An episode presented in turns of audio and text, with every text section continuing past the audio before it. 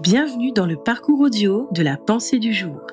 Installez-vous confortablement et prenons ensemble un temps de pause avec Dieu. Faites comme Marie de Solange Rabi. Marie dit Je suis la servante du Seigneur, qu'il me soit fait selon ta parole. Luc 1, verset 38. Marie était comme nous, humaine, imparfaite, pécheresse. Lorsque l'ange est venu lui demander si elle voulait bien mettre au monde le Messie tant attendu, Marie n'a pas hésité. Elle a dit oui et a accepté la grâce qui lui était faite et a été remplie du Saint-Esprit. Vous êtes aussi appelé à porter Jésus, à le présenter à ceux qui vous voient vivre. Elle a pourtant pris de gros risques, amoureusement, familialement, socialement.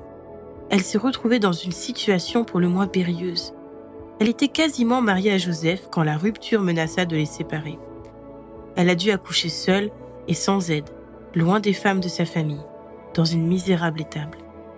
Mais elle est devenue la mère de Jésus-Christ, sauveur du monde, fils du Dieu vivant, parole faite chair. Puis, elle s'est effacée devant son fils, parce qu'elle avait compris qui il était et la puissante mission qui était la sienne. Tout comme Marie, vous êtes aussi appelé à porter Jésus, à le représenter dignement dans les contextes qui sont les vôtres. Dieu attend que Christ soit formé en vous, afin de le montrer aux autres. Les hommes et les femmes qui vous entourent soupirent après la révélation du Sauveur. Ils n'ont pas besoin de discours philosophiques, de beaux édifices ou de morale religieuse. Ils veulent voir quelque chose de vrai, de différent, de puissant, de miraculeux en vous. Ce qui touchera ce monde, c'est de voir le caractère de Christ, d'apercevoir Jésus à travers vous, quelque chose de différent, de miraculeux. L'amour, la persévérance dans l'épreuve, le pardon, la générosité, la gentillesse.